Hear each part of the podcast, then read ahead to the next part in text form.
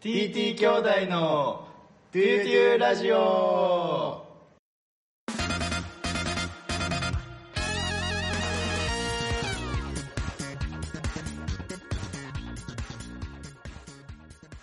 あの、今ね、僕もちょっと調べて思い出したのは、このエリクソン、エリク・エリクソン、うん、エリク・エリクソンっていう人がいて、うん。この人がね、発達発達段階を示してるんよ。はい。それで、まあ、アイデンティティができるかできないか。んで、自己実現じゃなくてね、まあ、一番最後、おじいちゃんおばあちゃんになった時に、自己統合できるか、絶望に変わるか、みたいな。おお、これめっちゃ怖いみたいな。めっちゃ怖いやんってめっちゃ思ったんよ。それで、まあ僕も覚えてはいるんだけど、まあなんかこの、えー、うん。うん、エリクソンが言うには、このアイデンティティを確立できるかどうかが結構、まあ、あの、重要みたいなことを言ってはいたんだけど、うん。あのーそれだから、あのーややさ、うん。我々、モラトリアムが長いじゃない？長いですね。ね。昔の、昔のそれこそ歴史で言ったらさ、もう平安時代だ、戦国時代だってなったらさ、あもう16そこらでもううんうん。元服で、はい、大人、はい、もう結婚しましょう、ははいもうし、あの、あの、戦に行きましょう、みたいな、ー本当だ。16でね。うんうん。それだから、あの、やっぱ、時間の感覚っていうのが、だいぶ今の僕らとは違ってさ、うん。もう、そんな、自己実現がどうのこうのとか、アイデンティティを俺はまだ確立できてないとかって悩む。平安時代の人って、まあ、ないねいたかいたかもしれないけど、ちょっと少数派だとは思うんよね。そうだね。うん、もう生まれ持った。状況がそう、そうよいうねこ。とを考える余裕がないそうだよねっ。た可能性あるしね。それだからまあ、そうやってタカ君がこう悩めること自体、うんでそれってとっても尊いことだなって思うよね。うん。うんそうそう。それでさ、うん。あと、その、思ったのがさ、うん。うん、ちょっとあの、寂しさに興味があるみたいなのを言ってたけどさ、うん。あのーこれ言う、これ言うとなんかいきなりなんかすごい属性っぽくなるけど、うん。なんかあの、カイジの漫画の中でさ。あのー利根川さんっていう人が出てくるんだけど、ボスみたいな人ね。まあボスなんじゃけど、でもまああの人も中間管理職なんよね。あ、そうなんじゃ。う。うんん。まあ利根川さんが言うには、もう人は誰しももう一人なんだと。うん。もう人はもう生まれ持って、もうただ一人孤独なレールの上を歩いてて、はい。もうみんな、みんなそうなんだと。うん。まあ、カイジ、カイジが、あの、鉄骨の綱渡りみたいなのをさせられるんよね。うん。なんか、幅10センチのところを、高いところを歩けって言われるんだけど、うんその途中ですごい不安になったりするんだけども、うん。でもよく考えたら、これってもう人生の縮図だみたいな。はいはい。みんな孤独なレールの上をただまっすぐに歩いていくだけだと。うん。なんかあの、たとえどんなにそのチームプレーでどう涙したとか、その、あの、チームで一丸となって何かを成し遂げたとか、うん。なんだかんだ言っても、結局、一人なんだみたいなことをうん。言ってて、うん。ああ、なるほどなーってちょっと思ったんよね。ああ、そうだね。まあその光みたいにさ、まっすぐに平行線をずーっとどこまでも行く光、それぞれの星の光を出しててさ、うん。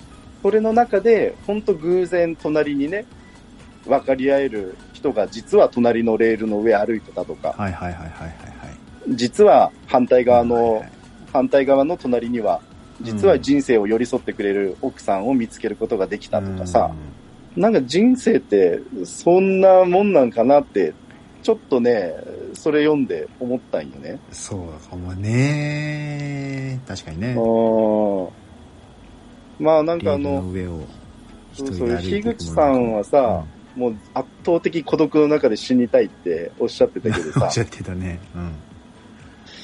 あの、咳をしても一人って、なんかタイ君聞いたことあるかななんか、いや、ない。なんかね、これまでそれこそ五七五みたいな、うん。五七五みたいな、こう、定型的な、こう、俳句なり、そういうのが文学として、もともと形としてあったけど、うん。自由にもう何でも歌にしていこうよ、みたいなのが、うんなんか流行った時期があるらしくて、うん。自由句っていうのかな。うんで、その中で出てきたのが、尾崎邦生、ああ、出てきた出てきた。ね、尾崎邦生だと思うんだけど、なんか咳をしても一人はいはいはいはい。だけで、もう別に五七五も何もない。あいや、でもね、これね、これこそ本当の究極のあ。孤独うん。だなーって思うんよね。うん。もう川行きや、あの、え池津、えなんだっけなんで古池屋か。古池屋川ず飛び込む水の音水の音うん。あれ一応さ、自分もいればさ、カエルもいるじゃんか。はいはいはい。で、まあ確かにカエルだけがポチャンってなって、ああ、寂しいな、みたいな。静かだな、みたいな。うん。あとなんかさ、キリギリスがなんか近くで泣いて、なんか寂しいな、みたいなの百人一首でなんかなかったっけな。衣片敷一人かもねん、みたいな。あったね。あったよね、百人一首で。うんえーっとね、キリギリス泣きた下世の寒城に、衣片敷一人かもねん。おかな？おすごい。すごい。誰誰が読んだのか全く覚えてないけど。秋の楽しかは覚え一てない。一番、番。仁徳天皇。一番、秋の田のしか覚えてない。あの、すごいな一番のあれはあれトップバッターでいいけどね。うん。おーまあまあまあまもうキリギリスが出てきて、ああ、一人かもねんで、すごい寂しいんだなっていうのはあ。うん。わかるんじゃけど、うんで、も、一応キリギリスいるじゃん、みたいなね。ああ、そうだね。いやでもそういうのにマジ、マジでそういうのと比較すると、咳をしても一人って、これマジでそうじゃん、みたいな。尾崎豊斎って書いてあるね。法才か。ああ、そうなんだ。豊ごめん。で、このネットでは。あね。なんかね、僕もちょっと気になって調べたことあるんだけど、その人。うんまあ、ウィキペディアぐらいでしか調べてないけど、うんなんかやっぱ最後ね、病気がちになって、はいはいはい。なんか結構島孤独な島でなんか最後、本当小豆島、香川県。あ、そうなの？うん、最後は。なんか島で過ごしたみたいなことをなんか確か読んだ記憶があるんだけどね、あこの人は本当の孤独を知ってる人だなーって。そうかもね。まあそれが、いつ世に認められたのかも、にもよるんだけど、その句を出した瞬間、おーって評価が集まったら、あんま寂しくないと思うけど、亡くなった後に評価されたんかもしんないよなって考えたら、そしたら、ああ、マジでこの人は孤独のうちに亡くなったんかなって、ちょっと思うよね。うん、樋口さんのあ、そうそうそうそう。いや、それだからやっぱ。あの、むしろね、あの、その、僕が思ったのが、そのん孤独の、人間誰しも孤独だっていう前提でものを考え出すと、うん。この孤独であるのが当然なこの世の中で、うん。タカ君、よくぞ、その分かり合える友達をよくぞ見つけたんじゃあないっあ。でなるほどね。て思う。うん。確かに。うん。孤独基本装備、うん。基本装備孤独はいはいはいっていうそうだね。世の中と考えてみたら、そのタカ君が本当出会えてっていうのは本当奇跡中の奇跡ああ、そうかもしんないよなね。。うん。自分の内側のさだけ出せれる。うんほんで、まあ、またその、え、その人と漫才するわけではないんだよね。ああ、その人とではないけど、まあ、うん。まあ似まあたような同じようなグループですけど、うんうんまあそれで、タカ君がね、なんかその、ちょっとやってみたいっていう、ひょんな思い、あのーひょんなことでちょっと呼びかけてみたら、それにこうして仲間が ね、あのー集まってくれる。ほんでなんか、そうそね、ちょっとやってみようって、やってくれる人がいるっていうのは、本当それも奇跡に近い奇跡だよね。そうよね確かにそれを、まあ、常に人は孤独であるっていううん前提のもと考えるとそれそうだね。いや、そうよね。ほんで、本当タカ君の隣でいつもあ支えてくれる。で、タカ君の子供の、ね、もうちょっとで1歳になる彼の面倒を見てくれる奥さんがいつもだいたい隣にいてくれるっていうのも、本当奇うわ跡だよね。ー。ありがてえな ありがてえ状況におるな。おいや、確かにね、本当そう考え出すと、あの、なんかこう、思考がこう、塵になっていくよね。こう、パー、パーとこう、なんかこう、蒸発していくというか、なんかこう、ははーみたいな風になんかなってくるよね。まあ、孤独のまま死ぬ亡くなるのが不幸せでさんは。は布石をしても一人っていう歌を読んで数ヶ月後に亡くなったみたいな書いてあるけれどああも、うんうん、そうよね。この人が幸せであったかどうかは、まあ、分かりえないしうん。樋口さんは少なくとも まあちょっとこういうのか分かんないけど最後は孤独に 究極の孤独を経験したいっていう感じがね体験したいっていう感じなのかなそうね。最後生きてるうちに、再生きてるうちに経験したいっていうことうん、なのかな。いう感じかもしれんねうん。まあまあそれでもまあ幸せの人生歩んどってだろうしうん。うーん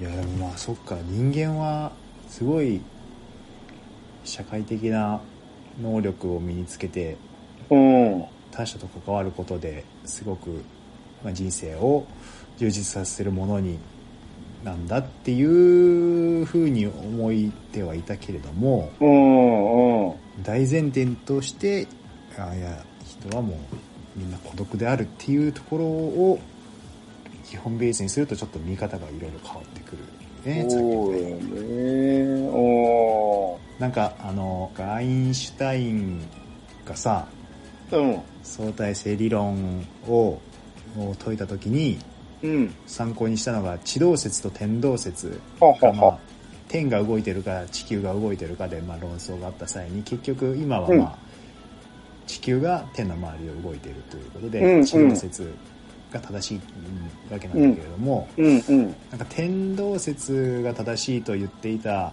グループはうん。高い塔からボールを落とした時にうん。もし地球が動いてるんだったらボールは真下に落ちるんじゃなくてちょっと移動したところに落ちるよねうんけどそんなことないから地球が動いてるわけはないよねっていうのでうんうん。っていうのが天動説側のうん。説明の仕方であ、なるほど。うん。でそれをあの地動説側のいやそんなことはないって言った人の理論としては、うん。なんか船に乗った人が船を移動しながら何かを落とした時うん。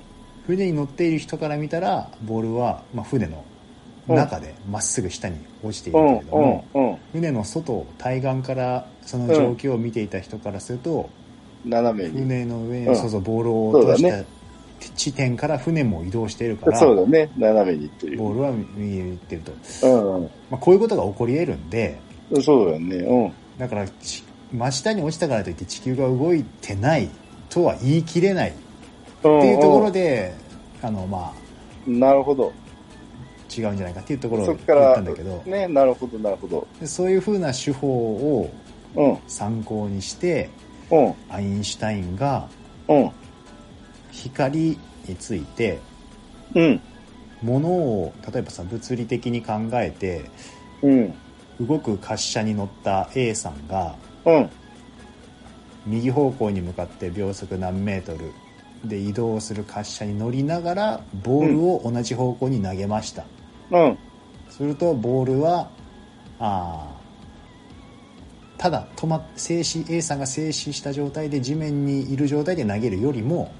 滑車 A に乗って動きながら投げた方がボールのスピード速いよねみたいな。のが一般的な物理の法則であるじゃないですか。だけれども光に関してはうん。そんなことが実験上今まで全くなくてですね。動きながら光を発しても光の速さにその動いてるものの速度が加わるってことはなくってうん。光の速度っていうのは秒速30万キロメートルだったかなうん。でも一定なんだとねうん。うん。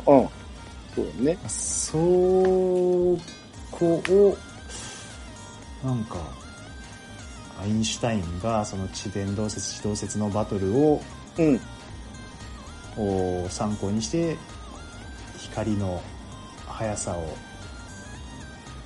やもうこれ大前提なんですけど高速ってマジ変わらないから、うん。みたいなことを大前提として据えたおかげで、光、こう、光は一定なんだっていう。もう一定なんだと。もうそれを大前提と据え置くことでやっぱりあの時空ガラがッと。おーそう歪むことがあり得るみたいな。なるほどね。こと解いたんじゃないですか。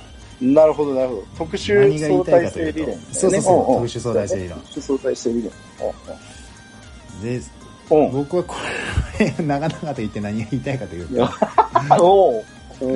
人間がもう天外、生涯、まあ、本質的には全く孤独なものであるという前提、大前提に据えると、うん。いろいろな現象に説明が、今までの解釈とちょっと全然違う解釈をせざるを得なくなるというか、おーあれ？ちょっと誰か助けて。塵になってるじゃん。ほら、やっぱり。塵になっていくんよ、これ。ただね、大丈夫よ、タカ君。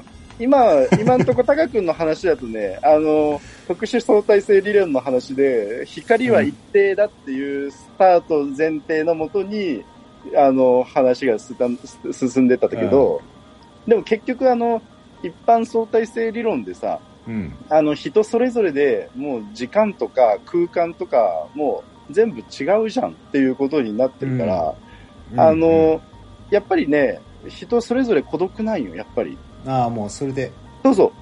そうそう。あの、タカもうみんな君が、違って OK。そうそうそう、そう、そうなんよ。うん、みんな違って、みんな時間の感覚も、あの、空間の感覚も、もうんう、みんなバラバラなんよ。うん。それじゃけね、やっぱね、みんな孤独は孤独ということでね、ああけうんつ、あの、結論的にはいいんじゃないかな。ぐるっと一周して戻ってくる。そうそうそう。やっぱあの、高いところに、ねうんうん、タワーマンションの最上階、東京タワーの上ばっかりに住んでる人と、地上海抜0メートルで住んでる人とだと、時の流れちょっと違うからね。それに応じて感じる空間もちょっと違ってくるらしい。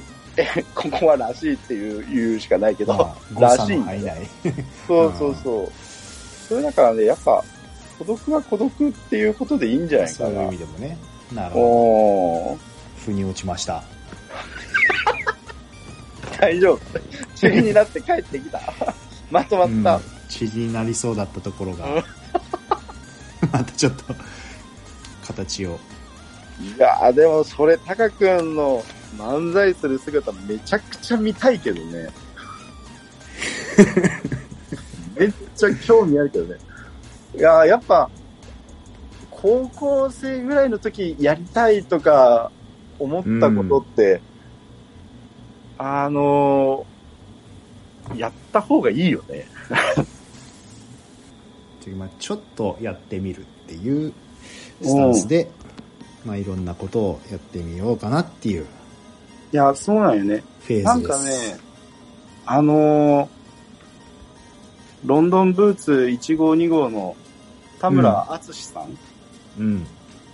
あの人がなんかテレビで言ってたんだけど、うん。小学校ぐらいの時になりたいものを書きましょうみたいな時に、はいはいはいはい。その、厚さんがもうん。う20個とか50個とかなんか書いたらしいんよね。おお。うん。そしたら、うん。先生から、いや、もうちょっとそういうのじゃなくて一つにしなさいみたいなことを言われたらしいはいはい。うん。んで、最後まで残ったのが、まあなんか総理大臣とかだったらしいんだけど、それでさ、いや、そんな、ちょっとおかしいやんけ、みたいなので、まあ、それ、テレビの会話は終わるんだけどさ、うん。いや、でもなんか、本当あの、なんだろう、夢って、持ったもん勝ちじゃないけどさ、うん。夢見たもん勝ちじゃないけど、なんか、夢持つぐらいなら、いくつだって持っていいよねってあ思うよね。それだから、今後、例えばタカ君が多少なんかその漫才を一段落したと。あ。うん。仮に将来、タカ君がなんか漫才を一段落したとして、うん。それでもう終わりかって言ったら、うん。そういうわけじゃなくって、そうだね。また何かしらね、本物の自分がね、ま、ま何かしらまた心の中で何かね、気づいてくれって産声を上げるはずなんよ、多分。いそうだろうね。や、そうなんよ、多分ね。うん。なんか、まあ、自分の声もそうだし、なんか、うん。欲を、ここの穴を埋めるのは永遠に、埋めたら新しいとこが穴が開くみたいな。あそうそうそあやっぱねねう。人間、そそういうとこあるよね。なんだろうね。うん。そうかもしれんな今までもそうだったんかもなちょっとあんまり自覚ないけどうんこれができるようになったらこれとかそうそうそうそう。そうだよね。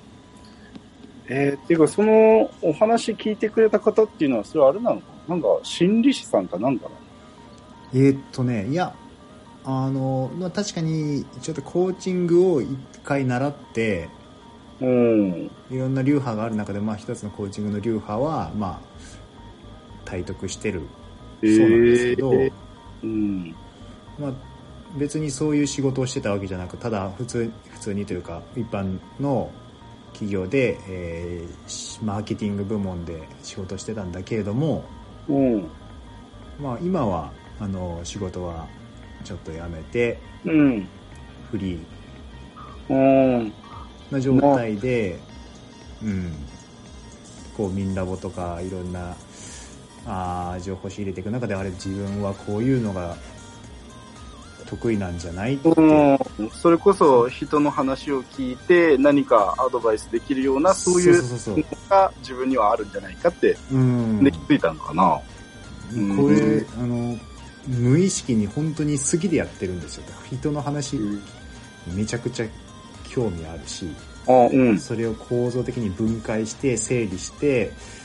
でなんかその本質をちょっと見極めつけていくっていうのがなんかいろいろな人と話していく中であなたそれがと得意ですよねっていうことが言われたらしくってこれがあなたの才能なんじゃないですかっていうのを人に言われて初めてあそうなのかもって気づいてあは。それをきっかけで今ちょっとあの本当にどこまでできるのか試してやってるみたいなあーじゃあやっぱ、なんだろうね。人から言われんと自分のことって分からんもんなんかな、やっぱり。そうそういう議論はねちょっと今そのディスコードでも上がってるいや、そういうことになるよね。そうそうやっぱ自分じゃ気づけない。いやそうなのやじ自然にやっちゃってるから気づかないで、えー、うん。自然に無意識でできちゃってるからうんうん。特別なことだと感じないのでうん。自分じゃ分かりえないではないかなるほどね。なよく見ないと、うん。ただ、やっぱりなんかこう、例えばさ、うん。その、ドラゴン桜の中でさ、うん。うんあの、ヤンキーたちが、いやいや、俺なんて勉強ばっかりさせられて、そんなの本当の俺じゃねえぜ、みたいな反抗してくるけど、うん。桜木先生が言うにはさ、じゃあお前本当のお前って何なんだよ、みたいな。本当のお前って何？みたいな。はいはいはいはいいや、あの、ただ学校でぐうたらして、今日も楽しかった。それを積み上げてきたのがお前だろ、みたいな。そんなの、社会の1ミリも何もなしてないぞ、みたいな。はいはいはいはい。なんかそうこういうのあったと思うよね。うん。それとか、また話に戻っちゃうけど、うん。そ、の、開示の中で、やっぱり利根川さんが言うには、うん。その、なんで一郎がすごいかって言ったら、うん。もう純粋に結果を残してるからだ。うん。結果を残したから一郎はすごいっていうだけであって、うん。ただ単に何も結果がなかったら、一本足打法にこだわってる、なんか気難しいだけの野球選手まあ、社会的なそう、何の。うん、何のレッテルもなければ。なんで羽生善治がすごいのかって言ったら、うん。タイトルを取って結果を残してるから。うん。だから結果が何もなかったら、ただ単にメガネかけた、なんかブツブツ言ってるうん。おじさんみたいなね。うんそう。うん。それだから、やっぱレッテルを気にする自分とか、そういう、いわゆる外側を気にする自分とか、社会的規範の中での位置づけとしての自分っていうのもやっぱ本当の自分だし、いや、それね、ねえ、難しいよね。その、き、自己を規定したいからさ、うんうん。簡単に自己規定できる職種、職種とかさ、うんうん。あの、医師です。うん。薬剤師です。うんうん。歯科医師です。理学療法士です。みたいなのとか、やっぱりまあ、あーそういうのが欲しいんかななんかやっぱりそういうのがあると、それに従って進むべき道が見える気がするんだとなるほどね。だし、まあ、社会的にはやっぱり今の古典ラジオで資本主義とは何ぞやっていうのを今放送してますけど。やっぱり社会ってすごいあの改善されていって良くなっていくものっていう感覚を今現代を生きる我々にはあるけれどもうん。それはあの資本主義経済下においてのみそういうしかか固定観念があるだけであってなるほど。やっぱりそういう資本主義経済ではなかった中世の。ヨーロッパうん。においては実際にあのいろいろやっぱ文化って停滞したしはいはい。かといってじゃあそれが悪いかっていうとそうじゃない、そうだよね。うんんうんうんうん。だからまあ物事が右肩上がりにうん。何でも良くなっていく結果が出出るとかうん。っていうのを信じ込んでる我々はただ資本主義っていう鳥かごの中で生きてるだけだよね。そうその思考の中でね。うん。そうそうそうそうそんな決まりはないんだよ人な間のこの世においてっていう話をしててええー、そっかそっか。まだ聞けてないの？これねうんめちゃくちゃ面白いよ、やー、これ面白いね。うんう。ん、これ聞いたらいいと思ううんだからなんかそういうのもね最近聞くともうより一層チリになるよねうーん、そうだね。でやっぱ自分そのあのーサルトルあ、うんうん。が言ってるのはあのーまあ自分自分探しってよく言うけどもうんうん。自分っていうのはそう探して見つかる今までの自分の中に自分があるわけではなくてうん。やっぱ今後今からどう生きるかで自分をどんどん規定していく自分作りっていうのが、なるほ自分になっていくっていうことよね。そうそうそうそうそうそう、うん。自分探しっていうのは後ろを振り返って探していくような作業に思われがちだけれどもなるほど。前を向いて探していくっていうのが自分探しなんだっていうのを言っててああ、いいね。うん、なるほど。っていうなんかあーあれだねうん何を話してたっけ？いや、でも取り留めもないけども、まあ、特にまとまる必要もないけれども、でも、でもいい、いい、いい、いい話だね。いい話だったね。うんうんうん。そうですね。あだからなんか、なんかす、結果出さないととか、上達しないととかうん。いうのもやっぱ今現、現代現在の社会的な資本主義という OS 下での価値観なのであって、うんうん。まあ、そうでない社会に行ければそうじゃないのが当たり前だし、いや、そうだろうね。うんううん。んまあ自分自身の、なんて言うんだろう、人生で言うと、まあどこに価値観を、に重きを置くかで変わってきますかね、生き方が。そうだね。うん。てなところで。てなところで、だいたい1時間20分話してました 結構話したね。え一回止めますか？えああ、いや、面白かったね。うん。うん。まあまあ、この話題は多分みんな、答えはないんでいや、しょうけど、そうだね。ちょっとまあ今回は僕が、こう、ある方とセッションして、すごい楽しかった、貴重な経験を得たという、う。いいね。話をしたくてえさせていただきました。えいやー、ありがとう。うんうん。というところでまあ、今後もまた何かお便り、感想等あれば、気軽にご連絡ください。はい。これまた本当、うん何年後か、何年間か経ってからまたこの、ここの話聞いてみたいね。はず、どういう風になって、いや、そう、ほら、黒歴史になってくよ。黒歴史全然いいんだけど。黒歴史になってもいいし、なってもいいよ。うん。うん。絶対楽しいから。う それはそれでおもろいからね。ん。うん。まあ、それはそれで良しとしまっていいのかっていうことなんよね。そうね。よく解釈してしまうよね。そうそう、それで良しとしてしまっていいのかなって感じよね。まあまあ、うん。はい。というところで、じゃあ、今回はこの辺で 終わりましょうか。終わりましょう。はい。